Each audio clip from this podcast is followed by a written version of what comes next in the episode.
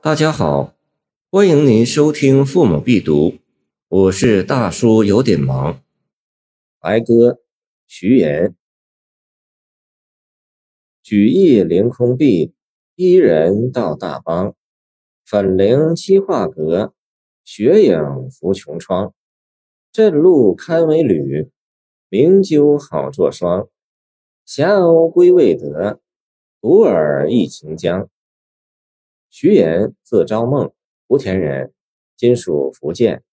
昭宗乾宁元年（公元894年）进士及第，侍贺秘书省正字，为闽王审之，亦为长书记。后归隐延寿溪。晚唐诗人徐言，今福建泉州莆田人，生卒年不详。他身逢末世，一生坎坷。大顺三年（公元892年）。两鬓斑白时，是进士及第，后归隐家乡延寿溪。据说朱温代唐，徐言不肯事，为朱温所害。现存徐言诗二百六十余首，多为咏物写景之作。白鸽诗便是其中之佼佼者。白鸽是招人喜爱的家禽，若用当代人的时尚说法，就是可爱的小宠物。按照西方神话，它还是口衔橄榄枝的和平使者的象征。中国驯养白鸽的历史极为悠久。它聪明异常，且擅长飞翔。最初的功用并非仅供玩赏，而是用于民间，甚至是军事，为人们传输带信，是人类的好帮手。诗人落笔处便始于白鸽振翅高飞、凌空而上的情景描绘。然而，直上碧霄的白鸽来自何方，去向哪里？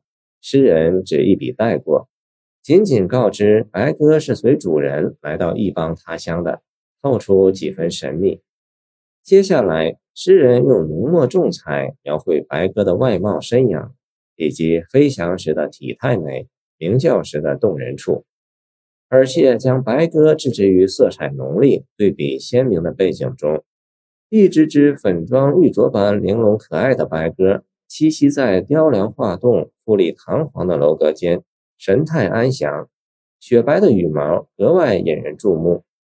琼窗是指用白玉做装饰的窗棂，意在反衬白鸽之娇贵不俗。同时，美玉之洁白与鸽子羽毛的色彩相匹配，视觉效果极为和谐。一只只白鸽在楼宇下嬉戏追逐，从穹窗前翩翩掠过，好似片片雪花悠然飘落。想象奇特，动静结合，意境优美。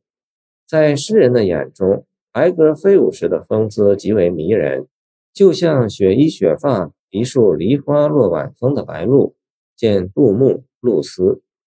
它啼叫时的声音也格外动听，堪与鸣鸠相媲美。时而咕咕周周，如窃窃私语；时而又哨音响起，清脆婉转，声震长空。这首五言律诗意象丰富，对仗功力，词句精美，意境扩大。首联写白鸽展翅飞翔，颔联写白鸽栖息游戏，颈联将白鸽与白鹭鸣鸠相比照，刻画白鸽可谓形神兼备，声色俱全。使人联想，令人遐思。特别是尾联笔锋骤转，诗人乍然出现在诗境中，悄然叹曰：“与我亲近的沙鸥虽未曾归来，然而一见到可爱的白鸽，则情不自禁回想起‘半江瑟瑟半江红’的千里情江。”第二人称的突然出现，拉近了读者与诗境的距离，让读者与诗人一道展开遐想。思绪从画阁穹窗刹那间飞向遥远的秦江，欣赏迎着太阳翻飞的白鸽，有如身临其境，近在目前。这一笔出人意料，然而稍一体味，便觉构思精巧，意境扩大，动人心魄。